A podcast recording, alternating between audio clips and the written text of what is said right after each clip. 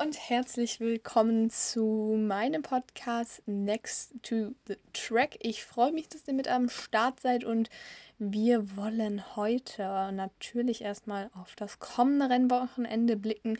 Es geht nämlich nach Las Vegas. Für viele natürlich eine Premiere. Allerdings ist es auch so ein kleines Comeback, denn vor über 40 Jahren er wurde tatsächlich dort schon gefahren, eine andere Streckenführung damals, aber trotzdem ist es deshalb ja auch ein kleines Comeback quasi. Und wir wollen, wie gesagt, heute ein bisschen über das Rennen in Las Vegas reden. Da gibt es nämlich einiges äh, ja, zu besprechen auf jeden Fall, äh, was uns da erwartet. Und es ist ja auch das vorletzte Rennwochenende der Formel 1, bevor es in die Winterpause geht. Deswegen würde ich sagen, wir starten direkt.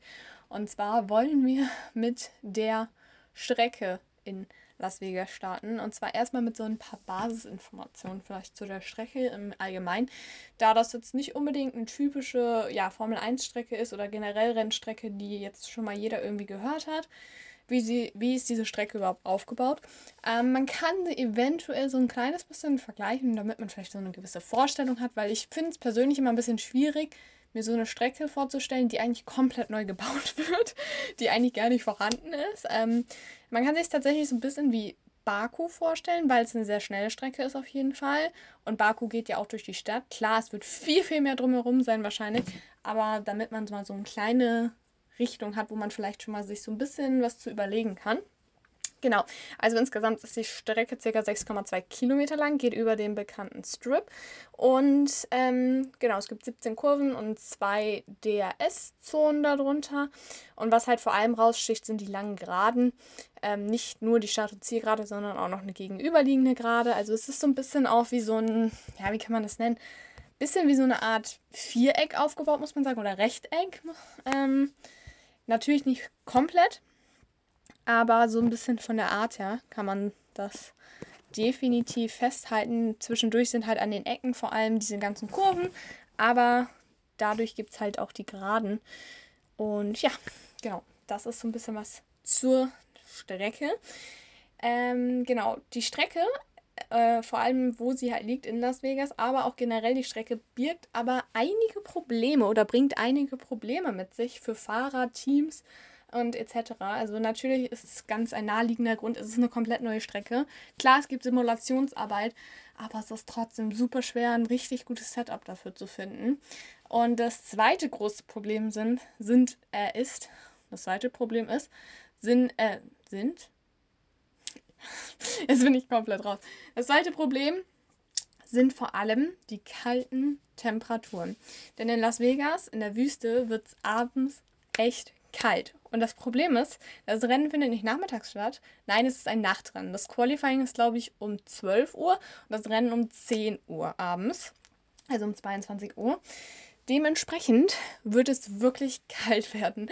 Also es sind Temperaturen rund um die 10 Grad gemeldet tatsächlich. Es ist wie gesagt ja ein Nachtrennen und das kann natürlich vor allem die Fahrer ja, viel beeinflussen, muss man sagen. Also ich glaube, jeder hat schon mal irgendwie in der kalten Luft irgendwie, keine Ahnung, ist Fahrrad gefahren, irgendwie gejoggt oder keine Ahnung was, hat sich ein bisschen, ja, äh, hat Sport quasi gemacht und jeder weiß, wie sich das anfühlt, wenn man diese kalte Luft, ähm, ja, dauernd so um sich herum hat quasi. Es ist echt kalt, muss man sagen. Und was vor allem auch ein Problem sind, sind äh, die Hände für die Fahrer. Denn mit den Händen, die sind ja wirklich sehr wichtig. Klar, die Fahrer haben Handschuhe an, aber einige Fahrer haben sich da auch schon Gedanken drüber gemacht, ob man vielleicht irgendwie die wärmer machen muss, irgendwelche Wärmesachen da ja mit verbinden muss. Zum Beispiel auch Lando Norris hat das schon erzählt. Äh, viele Fahrer wie Nico Hülkenberg haben es schon verglichen mit den Wintertests. Äh, ja, dementsprechend, das wird definitiv ein ja, Problem werden, beziehungsweise man weiß noch nicht ganz genau, ob es ein Problem wird, aber definitiv ein mögliches Problem kann es werden. Weil wenn die Hände natürlich zu kalt sind, dass man nicht mehr das Lenkrad vernünftig bewegen kann, nicht genau richtig, äh, ja, ich sag mal, fühlt, wo welche Knöpfe sind, das ist natürlich schon äh, eher suboptimal, muss man sagen. Äh, ja, genau, also das ist definitiv äh, ein Problem, was ähm, der Las Vegas Grand äh, mit sich bringt. Äh, genau. So, allerdings gibt es noch ein weiteres Problem. Erstmal hier so die ganzen Probleme. Nee, aber man muss natürlich immer eben drüber reden, was ähm, dass es halt einfach aktuell noch ein bisschen ähm, ja auch so ein bisschen das Ungewisse ist, weil niemand wirklich da gefahren ist. Es kann auch sein, dass die Temperaturen null Probleme machen. Ne? Klar, ist nicht erwartbar, aber kann natürlich sein, dass man sagt, komm, irgendwie geht es trotzdem. Wir haben auch ähm, Rennen, wo es, keine Ahnung, also ich kann, erinnere mich immer ganz gerne so an Imola oder auch ähm, ja die ersten Rennen quasi in Europa, da ist es auch ziemlich kalt. Oder wenn man an Kanada zurückging, da ist auch relativ kalt. Das Problem ist halt jetzt, wir gehen halt Richtung Winter, dann ist es da natürlich nochmal kälter. Wenn wir da sind, dann geht es ja eher schon Richtung Frühling, Sommer. Dementsprechend wird es dann da eher tendenziell wärmer. Hier wird es tendenziell eher noch kälter. Ja, aber noch ein Problem, was natürlich ähm, auch vor allem mit den Temperaturen zu tun hat, aber auch vielleicht mit dem Asphalt, weil der ja auch noch nicht so, also da hat man ja auch noch nicht viel Erfahrung mit, äh, sind die Reifen. Also da kann es durchaus ja auch Probleme geben. Zunächst einmal ist es schwierig, die Reifen im Temperaturfenster zu halten, schwierig, die Reifen aufzuwärmen, da es ja viele Graden gibt und dann ist es natürlich äh, schwierig, auch die äh, Reifen vor allem auch im Temperaturfenster zu halten. Ähm, und was natürlich auch ein Problem äh, sein kann, ist äh, Graining. Denn die weichen Reifen, die sind quasi von innen bleiben die dann warm, aber von außen kühlen sie natürlich auf den Geraden und durch die kalten Temperaturen echt schnell aus. Und dann kann es halt relativ schnell zu Graining kommen, also zum Schaden am Gummi.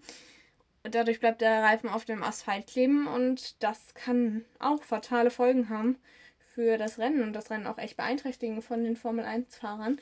Dementsprechend muss man da auch definitiv schauen, wie sich das verhält. Wir haben, wie gesagt, die, Ra die weichsten Reifenmischungen vor Ort.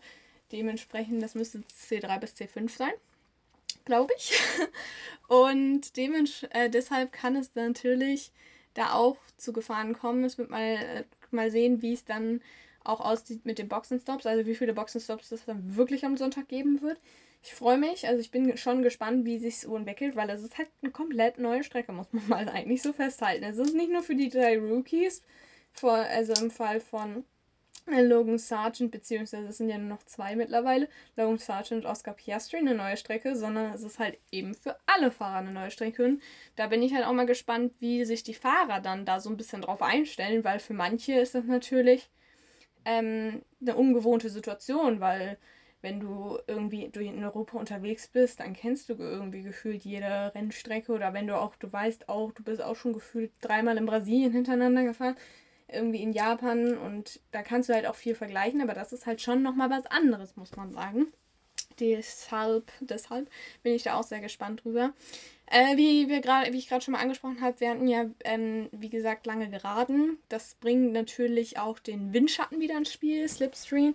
Ähm, natürlich in der Qualifikation unter Teamkollegen, beziehungsweise vielleicht kann man auch mit äh, durch ja, günstige Situationen auf der Strecke quasi davon profitieren. Äh, wir werden Überholmanöver sehen. Äh, klar, die Strecke ist sehr gut zum Überholen gedacht aufgrund der Langgraden. Das Problem ist allerdings auch, wenn du ein Auto vor dir hast, was einen echt guten Topspeed hat. Und ja, wir haben schon teilweise große Unterschiede zwischen Topspeed-Werten. Also mir fällt da mal ganz gut Williams ein. Alpha Tauri ist auch nicht so schlecht. Ferrari hat auch einen guten Speed. Ähm, und dann, wenn dahinter ein Mercedes klebt, sag ich mal, hinter einem Ferrari, also der wird schwierig haben, da vorbeizukommen. Und dann entstehen natürlich auch immer mal wieder solche sogenannte DRS-Züge. Die finde ich persönlich immer ein bisschen, ja, ich finde es nicht so cool, diese DRS-Züge, weil die das Rennen schon sehr aufhalten, muss man sagen. Und irgendwie kommen die Fahrer dann am Ende gefühlt nie dran vorbei an dem vorfahrenden Auto, was halt quasi den DRS-Zug anführt. Und am Ende muss man dann irgendwie auf einen Fehler bzw. auf einen Boxenstopp hoffen. Und ja, außerdem fahren halt die vorfahrenden Autos meistens auch relativ schnell weg und das ist irgendwie dann auch immer ärgerlich. Muss man ja sagen, genau. So, wir machen eine ganz kurze Pause und dann wollen wir noch mal, dann wollen wir noch ein bisschen über, bisschen über das Event generell in den ähm, ja, in Las Vegas in den USA sprechen. Wird es eher top oder ein Flop? Darüber wollen wir ein bisschen sprechen. Mal sehen, wie es wird. Und natürlich auch, wer von den Teams äh, top und wer eher Flop ist. Deswegen wollen wir mal da gleich ein bisschen drauf gucken. Hallo und willkommen zurück bei meinem Podcast Next to the Track. Ich freue mich, dass ihr mit am Start seid. Und wie ich gerade schon angesprochen, wollen wir ein bisschen über den Las Vegas Grand Prix reden. Ich habe mir nämlich mal so ein bisschen durch den Kopf gehen lassen, quasi ein bisschen überlegt, ähm, wie der Grand Prix werden kann. Also ich finde, da gibt es halt so zwei Seiten. Dieser Grand Prix kann entweder echt cool werden, weil einfach ähm, da super viel angeboten wird. Es vielleicht auch tolles Racing gibt, das müssen wir mal sehen, wie sich das ähm, entwickelt auf so einer neuen Strecke. Er kann aber auch ein Flop werden, muss man sagen. Ähm, das sieht man ab und zu mal. Also ich bin zum Beispiel, ich sage das jetzt mal so, ich bin nicht so der Riesenfan gewesen, auch dieses Jahr beispielsweise von dem Miami Grand Prix. Ich weiß nicht, mir hat das persönlich einfach, das war mir ein bisschen too much. Ich bin da auch, was die Formel 1 angeht, teilweise echt so ein bisschen Traditionalist. Ähm, also ich liebe es, wenn so auf richtig traditionellen Strecken gefahren wird, weil das immer ein richtig cooles Gefühl ist, wenn du das so vor dir sehen hast. Ich bin aber auch offen für neue Sachen, deswegen freue ich mich jetzt erstmal drauf. Aber wie gesagt, von Miami, ich bin von der Strecke auch nicht so ein Fan, muss ich sagen. Ich glaube, dass diese Strecke dann tendenziell schon eher noch ein Tickchen besser ist als die von Miami. Aber klar, es ist auch irgendwie von jedem eine Meinung, deswegen Manche finden die alten Strecken total langweilig, weil da irgendwie schon 500 Mal gefahren worden ist. Habe ich persönlich jetzt noch nicht unbedingt gehört, aber kann ja sein. Und ähm, ja, das ist natürlich, man muss natürlich sehen, ähm, was definitiv ähm, toll ist. Es ist einfach eine neue Erfahrung. Und ich finde, man sollte diesem auch eine Chance geben. Es ist was Besonderes. Und was natürlich auch super wichtig ist, ähm, ist der amerikanische Markt für die Formel 1 generell. Ähm, denn durch, vor allem natürlich durch Serien wie Drive to Survive ähm, gibt es natürlich einen sehr großen Anteil an diesem amerikanischen Markt. Nicht umsonst gibt es aktuell drei Rennen in den USA, was tendenziell schon relativ viel ist, muss man sagen. Dadurch, dass es dafür, dass es zwischenzeitlich mal nur eins gab mit Austin, was ja auch eine wirkliche, ja, feste Rennstrecke ist. Ähm, ja, also man muss mal schauen. Ich bin gespannt, wie sich das äh, entwickelt. Also neue, man muss, finde ich, neuen Sachen einfach mal eine Chance geben. Deswegen, ja, freue ich mich da schon drauf natürlich. Ähm, was ich halt aber auch so ein bisschen problematisch sehe, äh, sind äh, die Kosten. Also man muss sagen, dass diese Strecke gebaut wird, ist sehr, sehr teuer gewesen und auch die Ticketpreise sind teilweise sehr hoch, muss man sagen. Die sind allerdings in Amerika sehr, ist generell sehr hoch. Das finde ich halt generell bei der Formel 1 sehr schade. Die Preise, das sind echt also die sind wirklich teuer. Äh, wenn man hier so in Europa guckt, wenn man so einen normalen Platz kriegt, manchmal gibt es ja auch so, sage ich mal, zum Beispiel in Sanford, so ein bisschen in den Dünen oder in Österreich, Belgien, so Stehplätze, das geht noch, aber ist auch schon ziemlich teuer, muss man sagen. Also das ist definitiv ein Problem. Und was natürlich auch ist, ähm, ist, dass die Show halt irgendwie komplett äh, ja, im Vordergrund steht. Das ist halt einerseits cool, aber eigentlich fährt man ja Formel 1, weil die Formel 1 generell im Vordergrund stehen soll und nicht unbedingt das drumherum. Und deswegen, das denke ich, ich das ist, finde ich persönlich halt einfach auch interessant zu sehen, wie sich das da so ähm, ergibt. Ich finde, wir hatten jetzt drei Rennen, wo das nicht unbedingt war, dass die Show von. Also klar, da war auch vieles im Vordergrund, aber da fand ich, waren eher die Fans im Vordergrund. Ich finde, das hat man vor allem in Mexiko gesehen. Da war das sehr stark, dass vor allem diese Fans einfach in dem Forosol ähm, im Vordergrund standen. Ich finde, das ist auch in Brasilien so, muss man sagen. Deswegen, ich bin gespannt, wie sich da so ein bisschen entwickelt, ob das mehr so ein Miami-Ding wird oder vielleicht auch so ein bisschen mehr Austin. Ich tendenziell würde ich eher sagen Miami, weil ich glaube, dass es mehr eine andere Gruppe von Fans ist, als sie zum Beispiel in Austin ja, das finde ich halt interessant. Und wenn man dann halt irgendwie auch wieder so auf die Nachhaltigkeit guckt, muss man natürlich sagen, die Formel 1 steht natürlich auch immer für Nachhaltigkeit. Der Rennkalender wird immer mal wieder optimiert, um vielleicht irgendwelche Flugwege einzuschaffen, einzu, äh, ja, einzu, oder zu verkürzen, sage ich mal auch, äh, nachhaltiger zu gestalten. Und ich glaube, dass die Formel 1 da echt gute Schritte macht und auch im Gegensatz vielleicht zu anderen Kategorien echt gute Schritte macht aber dann halt irgendwie den, diese Strecke bauen für irgendwie, ich habe gehört, mehr als 400, 500 Millionen Euro, glaube ich, teilweise. Ähm, die Anwohner sind wohl sehr, die fühlen sich sehr belästigt dadurch, dass ihre Wege wirklich abgeschnitten werden. Diese Strecke wird ja auch schon seit Monaten gebaut, muss man sagen. Und ähm, auch teilweise müssen, keine Ahnung, irgendwelche Palmen, sag ich mal, gefällt werden, weil da halt die Streckenführung lang geht. Und das ist dann halt irgendwie ein bisschen ja, ich glaube, das ist ein bisschen problematisch halt, wie gesagt, in Bezug auf Nachhaltigkeit, wenn es so viele Strecken gibt, die es eigentlich schon längst gibt, wo man eigentlich gar nicht so viel machen muss. Andererseits ist es natürlich auch für, keine Ahnung, es ist halt für ein Spektakel, man möchte halt einfach Fans unterhalten und das ist irgendwie auch der Sinn von einem Sport, den man sich anguckt. Dementsprechend glaube ich, ja, dass es halt sehr, ja, wie gesagt, sehr interessant werden wird zu sehen, wie äh, ja, aussieht bei denen, wie es halt wirkt. Ich freue mich da auf jeden Fall drauf. Da werden wir definitiv dann in der nächsten Podcast-Folge drüber sprechen. Ich bin auch mal gespannt, vielleicht die ein oder andere Meinung dazu einzuholen. Also ich glaube, es gibt da halt wirklich so, ne? Mehrere Meinungen. Es gibt so manche, die finden halt so ein Mittelding ganz gut. Es gibt manche, die finden diese Show echt super, wo die sagen wirklich, ey, ja, ich gucke mir das auch an, ich liebe diese Show. Es gibt halt auch viele, ähm, man muss sozusagen teilweise auch Fahrer, die halt sagen, nee, komm, ist mir auch ein bisschen too much. Ähm, es soll ja, glaube ich, auch so eine große Eröffnungsshow geben. Ja, dementsprechend glaube ich, dass da auf jeden Fall die Meinungen teilweise auch einfach ein bisschen auseinandergehen, aber das macht sie halt irgendwie auch wieder vielfältig und dadurch ja auch irgendwie wieder eigentlich, ja, ganz gut, muss man sagen. So, das also zum Top oder Flop. Ähm, beim ähm, beim bei beim Las Vegas Grand Prix. Jetzt wollen wir einmal noch über den, die Top- oder Flop-Teams quasi sprechen. Und zwar beziehungsweise noch nicht direkt über alle Teams, sondern wir wollen immer über die Favoriten sprechen, über die Top-Teams, wer von diesen Teams eher top ist und für den Flop eher erwartet. Ähm, ich glaube, dass das ähm, sehr interessant zu sehen sein wird dieses Wochenende, weil es einfach was komplett anderes ist. Die Struktur wird quasi nochmal aufgebrochen. Wir haben ähm, Teams, die auf komplett neuen Strecken unterwegs sind. Und deswegen ist das Setup definitiv auch so ein bisschen so ein kleiner Glücksgriff, weil man halt einfach keine Daten hat von dieser Strecke. Ja, und natürlich ist der große Favorit mal wieder Red Bull in Person von Max Verstappen. Das muss man sagen. Ich glaube, dass der halt auch einfach sich mega gut umstellen kann auf diese Strecken, auf diese neue Strecke. Ich glaube, dass er da auch es passt ihm einfach und er hat einfach alles unter Kontrolle. Er dominiert diese Saison alles und dementsprechend glaube ich wirklich, dass er halt einfach gute Chancen hat, der erste beziehungsweise der neue erste Gewinner zu sein äh, in Las Vegas. Wird definitiv aber interessant zu sehen sein, was wieder dahinter los ist. Das war ja in den letzten Wochen schon so, dass da echt viel passiert ist. Man muss sagen, dass McLaren echt stark aufgeholt hat. Also vor allem auch in Brasilien war Lando Norris der Einzige, der mit Max Verstappen wenigstens halbwegs mithalten konnte. Also dahinter war ja dann schon wieder eine Riesenlücke, muss man sagen.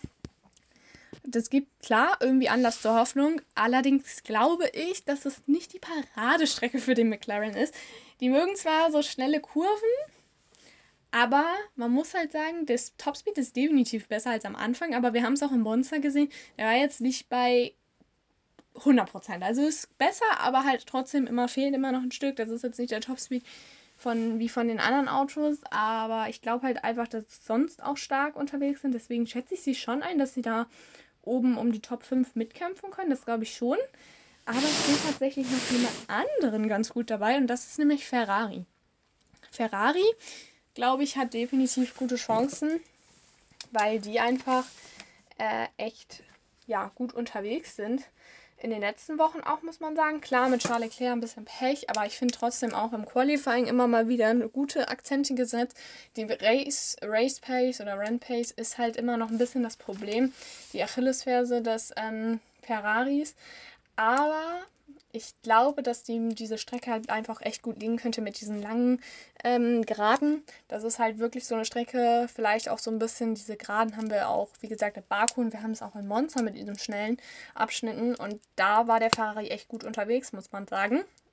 Deshalb glaube ich, dass die da definitiv ja, ganz gut ähm, unterwegs sein können. Ich glaube, dass das dann echt äh, spannend sein wird zu sehen, äh, wie sich die äh, ja, wie sie sich, was sie, wer da am besten performt. Wenn man dann halt guckt im Punkto Reifen, würde ich Ferrari halt eher ein bisschen schlechter einschätzen, weil es schon, die haben schon manchmal Probleme. Es ist besser geworden, aber dadurch, dass halt auch die Gefahr von Graining immer noch da ist, ist es vielleicht ein bisschen schwieriger für die Ferraris. Aber trotzdem glaube ich, dass sie da definitiv wie McLaren dann so ein bisschen mitkämpfen können um die Top-Plätze. Bisschen anders sehe ich es für Mercedes, muss ich sagen. Also auf dem Papier ist es keine Paradestrecke von Mercedes. Das war zum Beispiel eher Brasilien. Da waren sie aber überraschend nicht gut unterwegs. Haben wir aber auch schon drüber gesprochen letzte Woche, warum das wohl so sein könnte. Da gab es einiges mit dem Setup, ein paar Probleme. Sind halt vielleicht auch ein bisschen zu hoch gefahren, ein bisschen konservativer. Aber ich glaube trotzdem, dass diese Strecke dem Mercedes tendenziell nicht so gut liegen sollte. Man muss allerdings gucken, weil es halt wie gesagt eine neue Strecke ist, neue Erfahrungen. Es kann alles quasi auch irgendwie anders kommen als. Also es ist schwierig vorherzusagen, aber wenn man halt aufs Papier guckt, dann ist halt einfach diese Geraden, das ist kein Mercedes-Land. Also Mercedes ist da echt nicht gut unterwegs und dementsprechend muss man da mal gucken. Aston Martin bin ich gespannt. Kann ich ganz schwierig vorhersagen, muss ich sagen. Weil letztes Rennwochenende auf einmal wieder Auferstehung und davor war es irgendwie zweimal DNF oder dreimal DNF. Also deswegen ganz schwierig zu sagen, wie es da äh, aussieht. Ich glaube, das müssen wir einfach abwarten, wie die da unterwegs sind, die einzelnen Teams. Wir machen noch eine ganz kurze Pause und dann wollen wir natürlich noch ein bisschen darüber reden, wem die Strecke noch liegt. Und es gibt natürlich noch meine Tipps fürs Wochenende. So, hallo und herzlich willkommen zurück zu meinem Podcast. Ich freue mich, dass ihr noch mit am Start seid. Next to Track. Und wir wollen, wie gesagt, noch ein bisschen über die ja vermeintlich kleineren Teams rechnen, äh, reden. reden. Wie die denn so auf dieser Strecke klarkommen, wer ist da Favorit. Also man muss sagen, wem die Strecke definitiv echt gut liegen könnte, wer vielleicht auch ein Kandidat für die Punkte ist, ist das Team Williams. Also Williams liebt diese äh, schnellen Abschnitte. Die haben einen echt guten Highspeed, muss man, äh, einen echt guten Speed. Die freuen sich, glaube ich, auch über die tendenziell eher kälteren Temperaturen, weil dadurch, klar, besteht immer die Gefahr von Graining jetzt dadurch, aber ich glaube, die kommen mit kälteren Temperaturen tendenziell ein bisschen besser zurecht als mit den wärmeren. Aufgrund des Reifenverschleißes. Ähm, dementsprechend glaube ich aber wirklich, dass der Williams echt gut ähm, der Strecke liegen könnte. Die wären übrigens auch so für mich jemanden, die echt gut so DS-Zug anführen würden. Und wenn sie das dann schaffen und über die Zeit bringen, können sie vielleicht sich echt gute Punkte sichern, was auch nochmal definitiv wichtig wäre, weil andere Teams teilweise ein bisschen näher rangekommen sind. Einfach ein Alpha Tauri durch deren Update. Auf die bin ich tatsächlich auch gespannt. Ähm, ich glaube schon, dass sie da Chancen haben, ein bisschen mitzukämpfen, vielleicht um die Punkte. Man muss mal sehen, wie es sich entwickelt. Ich glaube, dass Daniel Ricciardo sich echt gut wohlfühlen kann auf dieser Strecke. Der liebt sowas ja. Und dann bin ich gespannt, wie sich das ähm, verhält, das Alpha Tauri-Team. Also man muss ja sagen, letztes Wochenende, beziehungsweise in Brasilien, lief es ja gar nicht so schlecht für die ähm, Alpha Tauri. Und deswegen glaube ich, dass das echt auch spannend zu sehen sein wird, dieser Zweikampf, wie der jetzt auch zu Ende geht zwischen Williams und Alpha Tauri. Ja, und dann wollen wir natürlich auch noch einen kurzen Blick auf das Team Haas werfen. Das ist eher ernüchternd, was man da sieht. Also dieses Update, was es gab in Austin, was eigentlich ähm, auch teilweise schon ein bisschen gesagt wurde, dass es vielleicht für 2024 das Auto schon sein sollte. Da muss man echt sagen, das ging eher nach hinten los. Also es läuft aktuell gar nicht. Ähm, die Qualif Qualifying-Stärke ging auch so ein bisschen durch dieses Update verloren, muss man sagen. Ja, also da sehe ich tendenziell auch nicht so gut, muss ich sagen. Allerdings ist es eine neue Strecke, die Fahrer können sich beweisen. Und vielleicht haben sie ja Glück und können vielleicht doch noch ein, zwei Punkte einsammeln. Ich glaube, der letzte Straßenkurs, also, beziehungsweise der letzte Jahr auch so ein bisschen verwinkelter Kurs, zum Beispiel in Singapur, hat Kevin Magnussen nämlich Punkte eingesammelt. Vielleicht mit ein bisschen Glück, ein bisschen Chaos ist da was drin. Ähm, bin ich gespannt drauf. Muss man mal ja, schauen, wie sich das entwickelt da. So, also das so ein bisschen darüber und vielleicht hat man gerade es ja schon ein bisschen rausgehört, sage ich mal. Meine Tipps kommen nämlich jetzt. Wir wollen, also ich fange natürlich mal an mit meinem ersten Platz. Ich glaube, also ich könnte jetzt von Platz 3 anfangen, ähm, weil man eigentlich macht man das ja so, aber ich glaube dadurch, dass der erste Platz bisschen vorhersehbarer ist als 2 und 3, fange ich einfach mal mit Platz 1 an. Platz 1 geht für mich an Max Verstappen, weil ich glaube, dass er sich am besten an diese Bedingungen anpassen wird.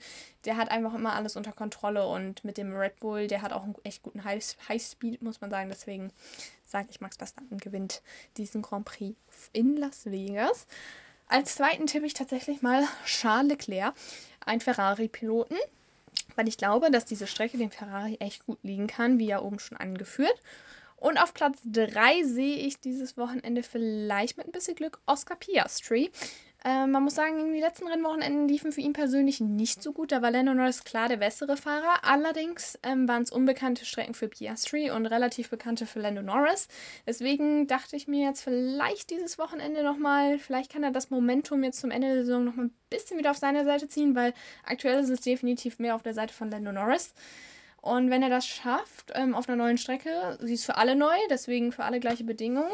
Vielleicht mit ein bisschen Glück, auch mit ein bisschen Rennglück, ist da ja ein Podium drin für den jungen Australier. Ja, genau. Und damit würde ich sagen, kommen wir auch zum Ende zu meiner Podcast-Folge. Ich freue mich aufs Rennwochenende. Ich wünsche euch ganz viel Spaß und dann hören wir uns hoffentlich nächste Woche wieder. Und wir wollen dann natürlich ein bisschen über den großen Preis von Las Vegas reden. Ich bin gespannt, wie es wird. Und ja, bis dahin würde ich sagen, danke fürs Zuhören und bis dann. Tschüss.